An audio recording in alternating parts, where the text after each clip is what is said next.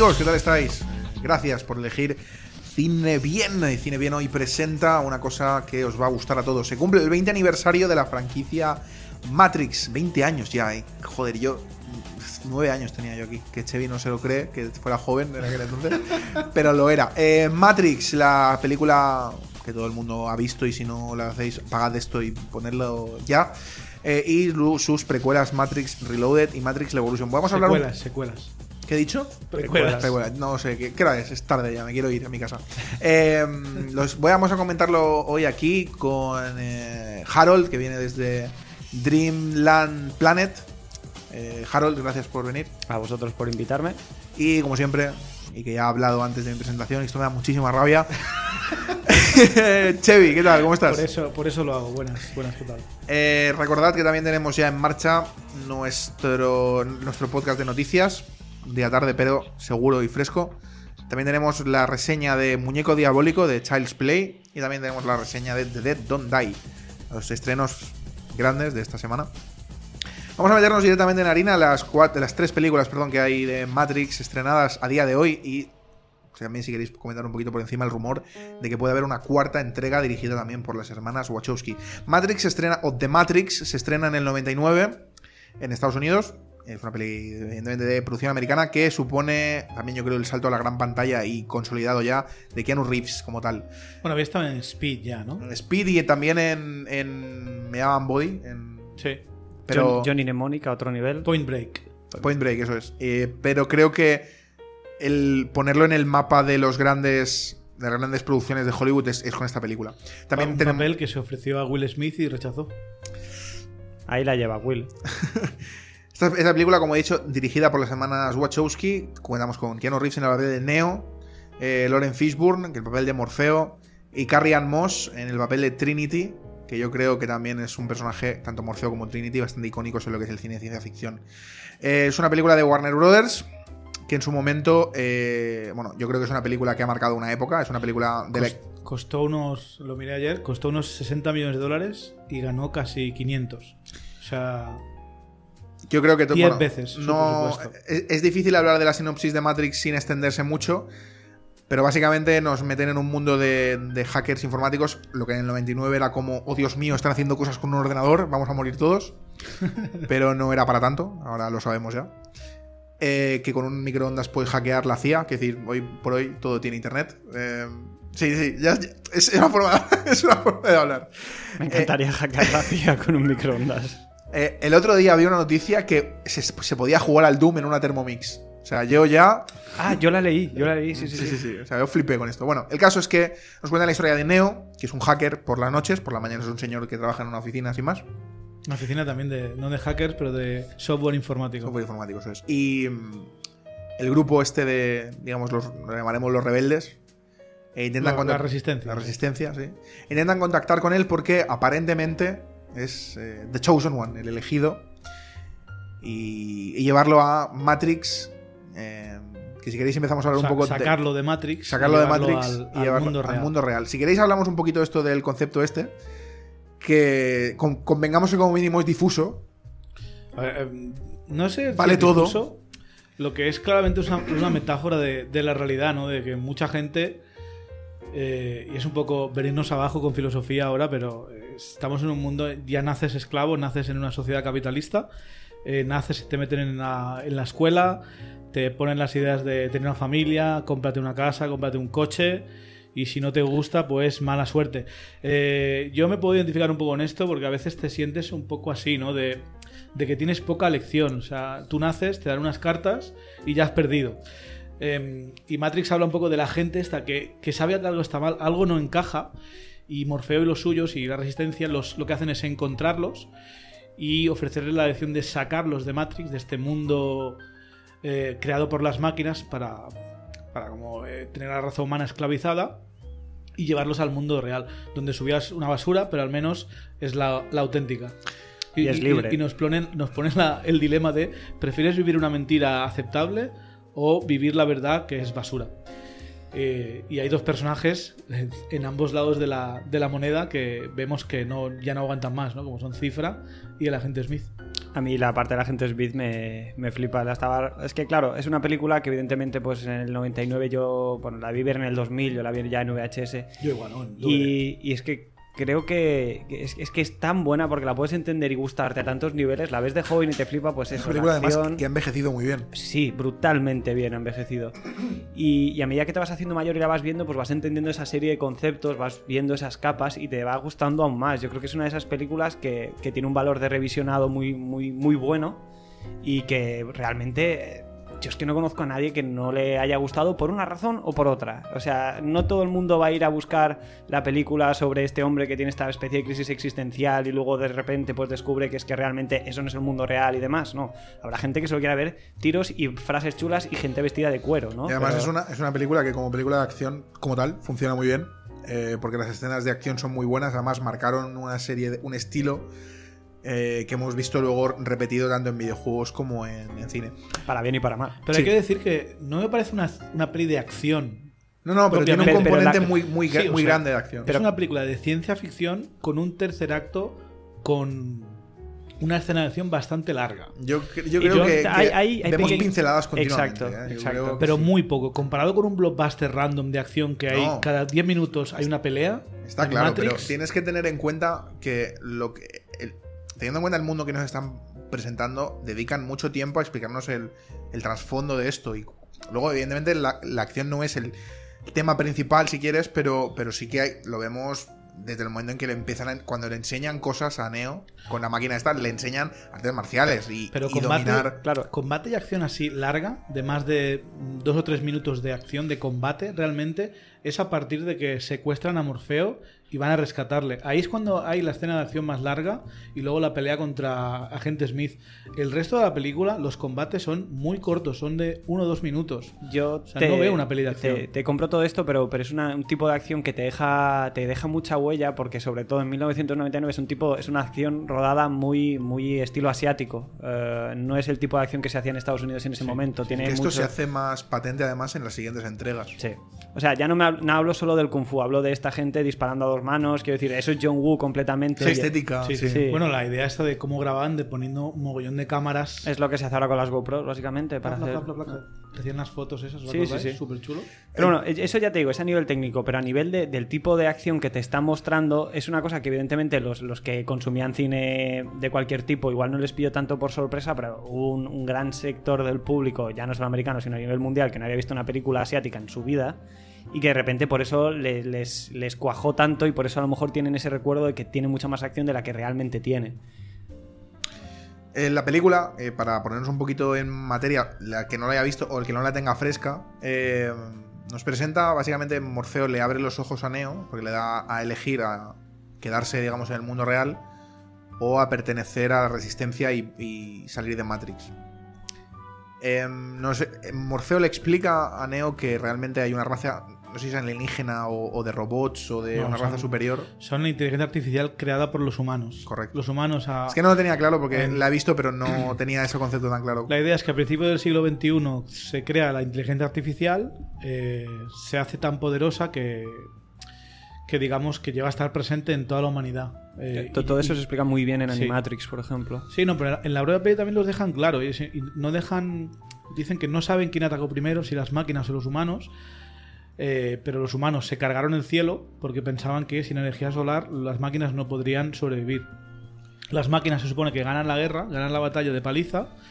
Y lo que hacen, como una especie de venganza irónica, es eh, usar a los humanos Como energía. mezclarlos con una forma de fusión, con una forma de energía nuclear especial y usarlos como pilas. Y lo que hacen es, vez- y los cultivan en campos de concentración. Sí, de hecho, la frase de Morfeo que yo creo que le deja más claro a Neo todo esto es que los humanos no nacen, sino que se les cultiva, ¿no? Es Sí. como hay Que eso- campos enormes de, de- de cultivo de humano. Que yo se- creo que ese es el futuro, por cierto. Nunca se sabe. El tema es que nos da a entender Amazon. Morfeo Quiero un- continuamente una niña rubia. Amazon Prime puedes elegir también color de ojos. mientras le hace, digamos, el, tu- el tutorial a, a Neo de cómo estar en, en el, en el mundo de Matrix y poder controlar, digamos, hackear esa ilusión, esa simulación que hay en el mundo, le da a entender que mientras él se, se lo proponga, entre comillas, no hay nada que no pueda hacer dentro de esa simulación. De ahí las peleas con gente subiendo por las paredes, Sí, claro, dando la- golpes que pueden romper muros, Exacto. este tipo de cosas. Claro, la idea es que está, eh, Matrix está basado en reglas, eh, pero hay muchas que se pueden infringir si eres consciente de que estás en un mundo virtual. Hay un y alto- depende de lo poderoso que sea cada personaje, cada resistente de estos, pues eh, es eh, más poderoso o menos dentro de Matrix. Pero vemos que lo más. Su enemigo principal son los agentes, que son programas dentro de Matrix que también infringen, infringen esas reglas, pero dentro de su infracción de reglas también tienen unas reglas. Es un poco rebuscado, pero es Sí. lo que en teoría Neo tiene que aprender a sobrepasar. Otro componente más, es que hay un, un elemento muy presente que es el mundo, yo creo de, la informática y de los ordenadores, donde básicamente la resistencia y los rebeldes y todas las personas que están, que están dentro de Matrix o fuera de Matrix, los que lo controlan bien es gente, bueno, hackers, básicamente, gente que controla muy bien el lenguaje máquina. Y, y vemos que han desarrollado un, un elemento de, de aprendizaje que les permite almacenar conocimientos de una manera muy, muy rápida, ¿no? Del tipo, te conectamos a la máquina que te deja ir al mundo real y si necesitas saber pilotar un helicóptero de un modelo X, pues en pocos segundos ya lo sabes hacer. Si necesitas entender un arte marcial, lo puedes hacer. Controlar una serie de armas.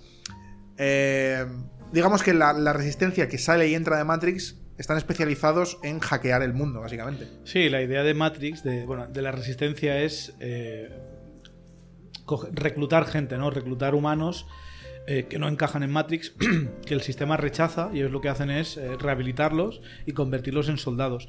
Eh, nos hablan en esta película de que está Sion, que es el- la última ciudad humana que está bajo, bajo tierra, cerca del núcleo. Que veremos en las secuelas. Sí. Eh, es Sí, que, si quieres hablamos de las secuelas ya, mi- que son Espera, Matrix- espera un momento, que quiero, quiero cerrar un poquito con, con la película original y luego si quieres... nos Vale, pues no hable de las secuelas, tío, que me pones de mala leche. Has tenido que ensuciarlo ya. La, la película de, de Matrix, más allá de la ciencia ficción, la violencia y. y- la violencia, sí, la violencia o, o la acción y, y el, el hecho de ponernos en un mundo distópico totalmente. Es, yo creo que el viaje del héroe, ¿no? El viaje de Neo, que básicamente está en, la, en el grupo de la resistencia porque Morfeo está convencido de que Neo es el elegido, es el, humano que va a liberar a los humanos del yugo de las máquinas, ¿no? Y esto se pone en duda casi continuamente por parte de los compañeros y demás. Y se va poniendo en duda durante toda la saga. Eh, como. a- Yo no me esperaba ver este. ¿Cómo se dice? Este tipo de película, ¿no? Eh, en, en esta película en concreto. No sé si me estoy explicando. Es decir, un viaje del héroe en ese tipo de película es no, y no chirría en ningún momento, ¿no? Pero es que, es que todas las partes. O sea, esta película, si te paras a analizarla, es casi un milagro. O sea, que funcione tan bien a tantos niveles diferentes. Eh, y, que, y, que, y que sea tan inteligente y a la vez tan tremendamente entretenida. Eh, o sea, perdón. Siento que me estoy repitiendo lo que he dicho antes, pero es que creo que hay algo para cualquier persona en esta película. Y, y la prueba es eso, que ha cambiado la manera que se hacen las películas, las expectativas que se tienen de ellas. Eh, no sé, nada de lo que se ha hecho en el universo Matrix ha estado a la altura ni de crítica ni de público. Y no sé, es una de las que siempre se mencionan, ¿no? Y además, eh, y esto es, una idea que tengo yo, volviendo al asiático, realmente es como la película, es, es el live action más anime de la historia, ¿no? Porque además... eh, al final es, o sea, a mediados de los 90 en Japón se, se mucho anime cyberpunk y demás. Con, de hecho, bueno, siempre se ha promocionado en España Ghost in the Shell como el anime que, que sentó la- las ideas de, de- de Matrix, ¿sabes? Y yo creo que en parte por eso es, es la mainstreamización un poco de, de la manera de hacer cine asiática, más una serie de ideas súper inteligentes de por medio. sentó además muchísimas bases y muchísimos eh, frases y momentos de culto en el cine, como la estética sobre todo de la película de las gabardinas o de la ropa negra, las gafas de sol, eh, momentos muy icónicos como el tiempo bala, del que no podemos dejar de hablar en este momento. eh, los- las frases de, bueno, ya sé Kung Fu, ¿no? El, el salto entre edificios. Cree en ti, o ¿cómo era? Eh, Expande tu mente, abre tu Expande mente. tu mente, sí. Y salta al edificio. Libera ¿no? tu mente. Libera tu mente, eso es. Eh, Eh, Siga el conejo blanco. Sí, el personaje de Trinity. Creo Hola, que. Hola, mejor de todos. ¿Qué necesitáis? Armas. Muchas armas. Muchas armas. O- Que repetiría Keanu Reeves en John Wick 3. Y el, y el wow. También lo repite en John Wick 3. Sí, sí, sí. Y el momento que yo creo que también uno de los más reconocibles de Matrix es el momento pastilla roja o pastilla azul.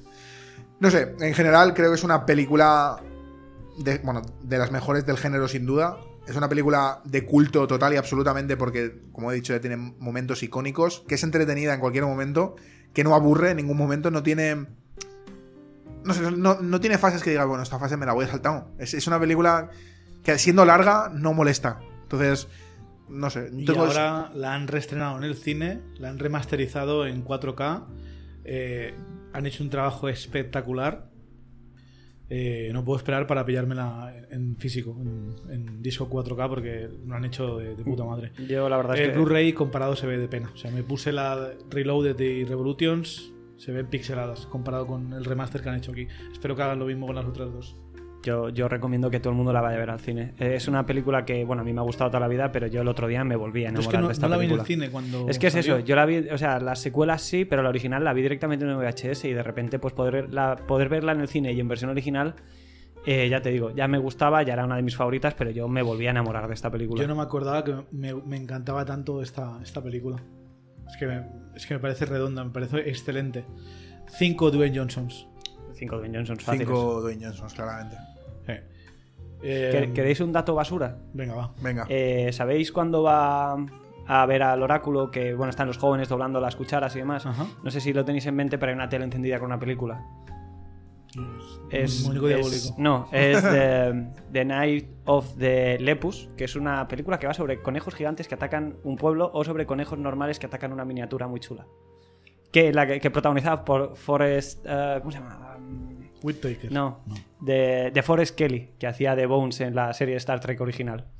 Es que es una película que yo ya conocía y, y de repente estaba viendo la película el otro día en el cine y dije, me cago en la leche, no va a ser The Night of the Lepus, y lo era.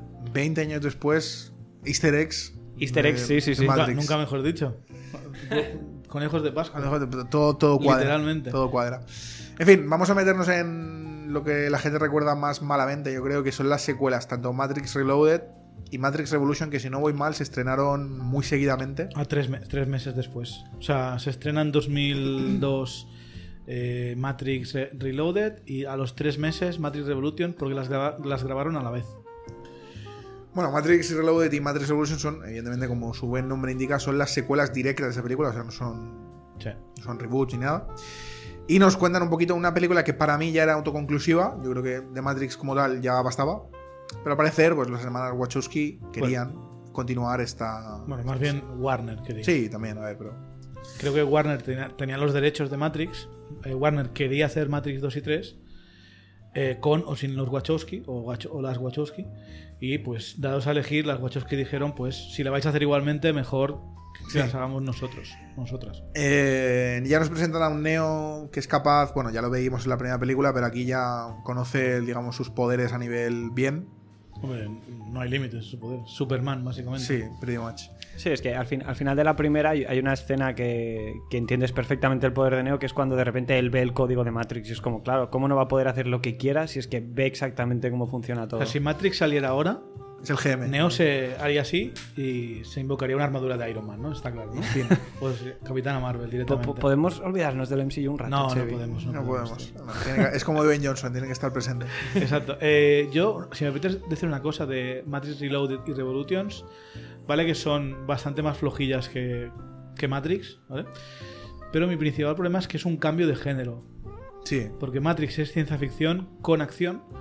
Eh, Matrix Re- Reloaded y Revolution son blockbusters de acción. Aprovechan el universo para hacer otro tipo de películas. Sí, es, está claro. y es continuamente hostias y hostias y disparos y disparos. El- yo, yo el principal problema que tengo con Reloaded y.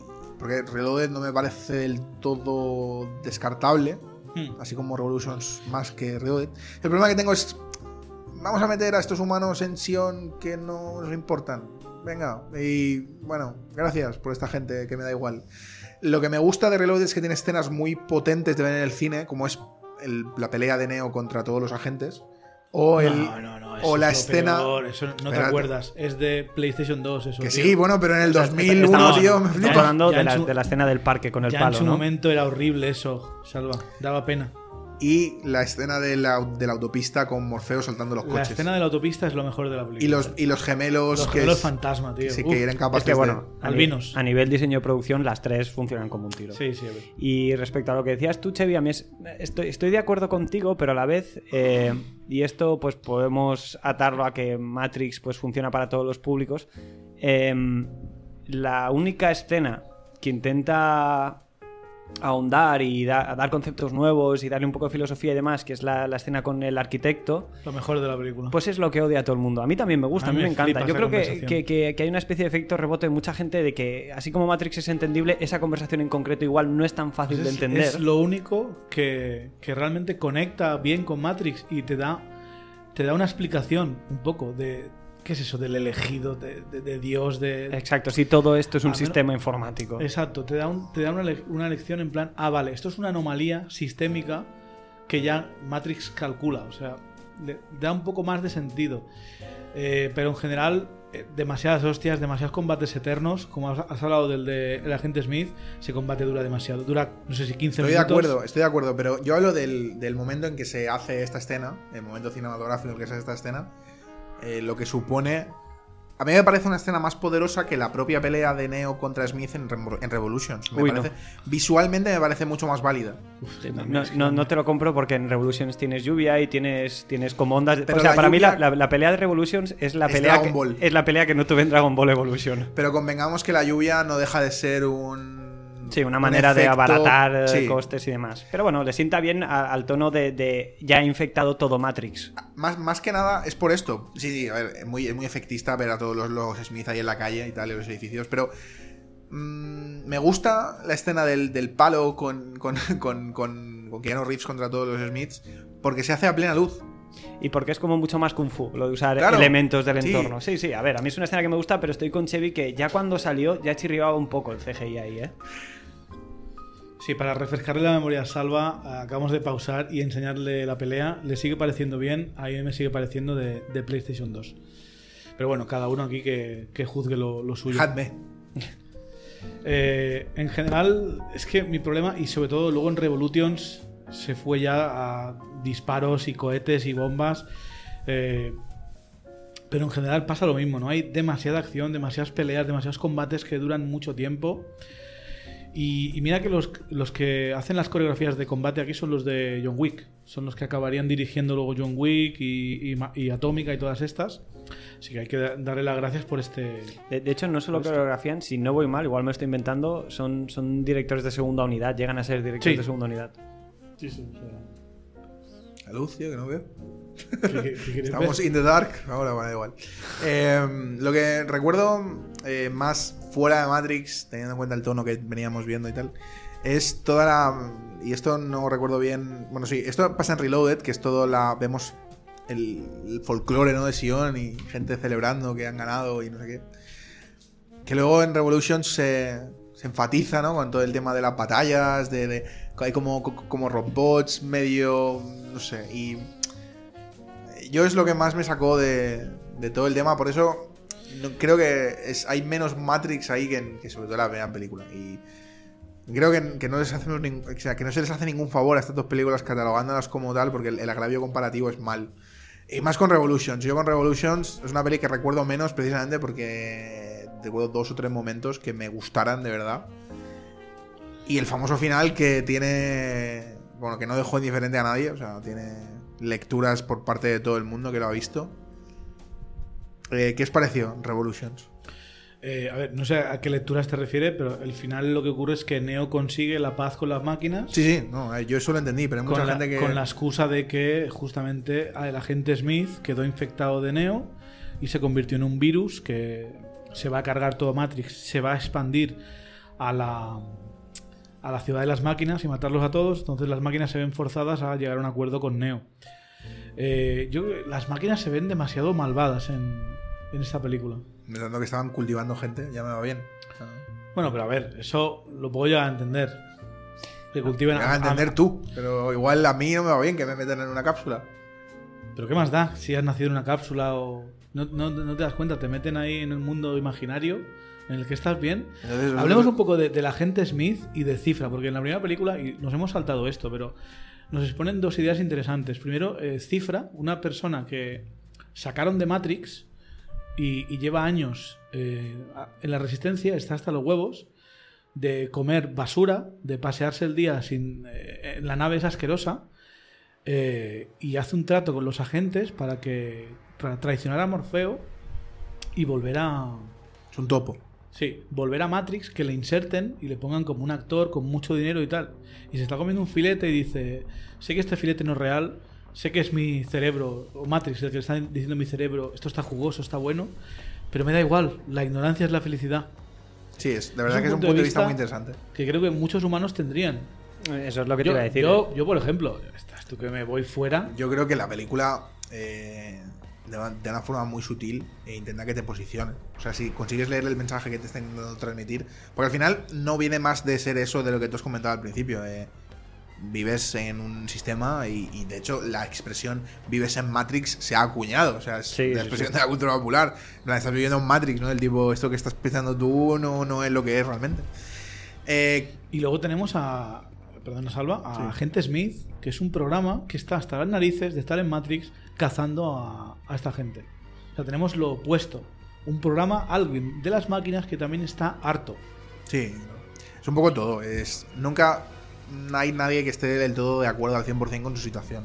Yo creo que es lo típico que hemos visto también en muchas películas donde el personaje pobre se encuentra con el personaje rico y el personaje rico quiere ser normal y el pobre quiere tener la riqueza. Es un poco siempre queremos lo que no, está tenemos. contento, ¿no? eh, siempre están Sí. trabajando. Y dime. No, no, no es por volver otra vez a la primera, aunque bueno, estamos hablando otra vez de la primera, pero el propio Smith dice que la primera versión de Matrix estaba diseñada para, para que todo el mundo fuese feliz y fue un completo desastre. Es, es como que la película te está intentando decir que un punto de infelicidad siempre vamos a tener y nunca vamos a estar contentos. Claro, siempre habrá algo que nos chirríe. Es como, un punto nihilista. He verdad. ganado la lotería, pero hostia, y un poquito más de dinero estaría bien también, ¿no? Pues No, eso, no sé si me quieren por mi dinero ahora. Quiero decir, es como que somos incapaces de aceptar la felicidad sin más. Pero vamos a, lo- a la pregunta que se hace todo el mundo. ¿Por qué las máquinas tienen a humanos conectados a eso? ¿Y por qué eh, cuando tienen acceso a, a ordenadores y software? ¿Por qué no los meten en la Edad Media o algo así?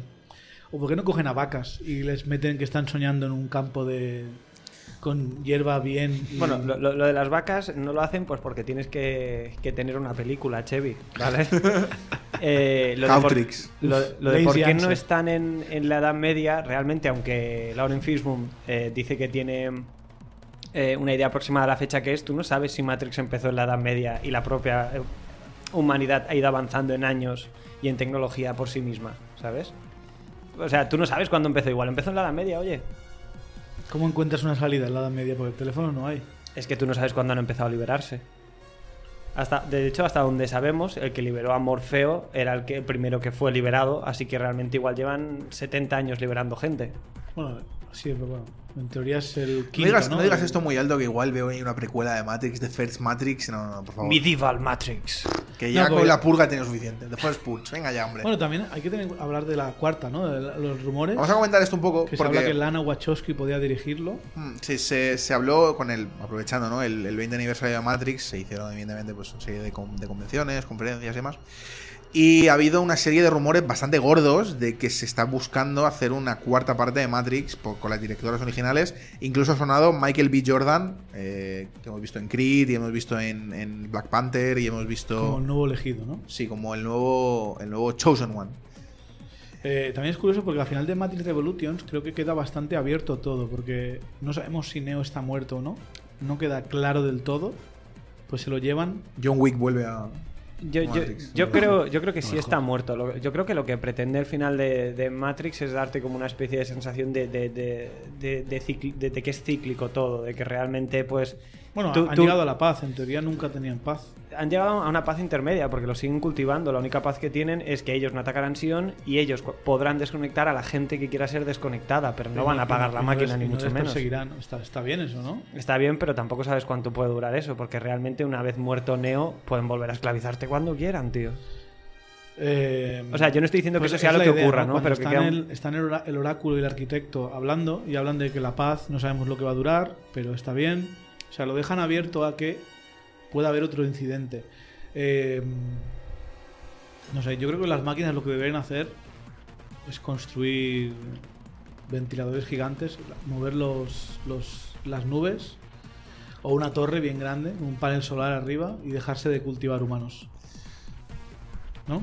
¿Qué Es, que no sé exactamente si es que el cielo está cubierto por la polución de la guerra, pero, Sí, es que apa- hay- pero aparte... Hay un que- momento que la nave sale volando por encima y se ve el sol y está muy bonito y luego baja. Vale, vale, vale. Es que en la primera, que es la que tengo más fresca, creo que... Sí, que- un momento bastante. O, o que no se van a otro, a otro, país- a otro planeta, ¿no? al igual se han ido. ¿no? Nadie te deja claro que sea la Tierra. Sí, es verdad, ¿eh?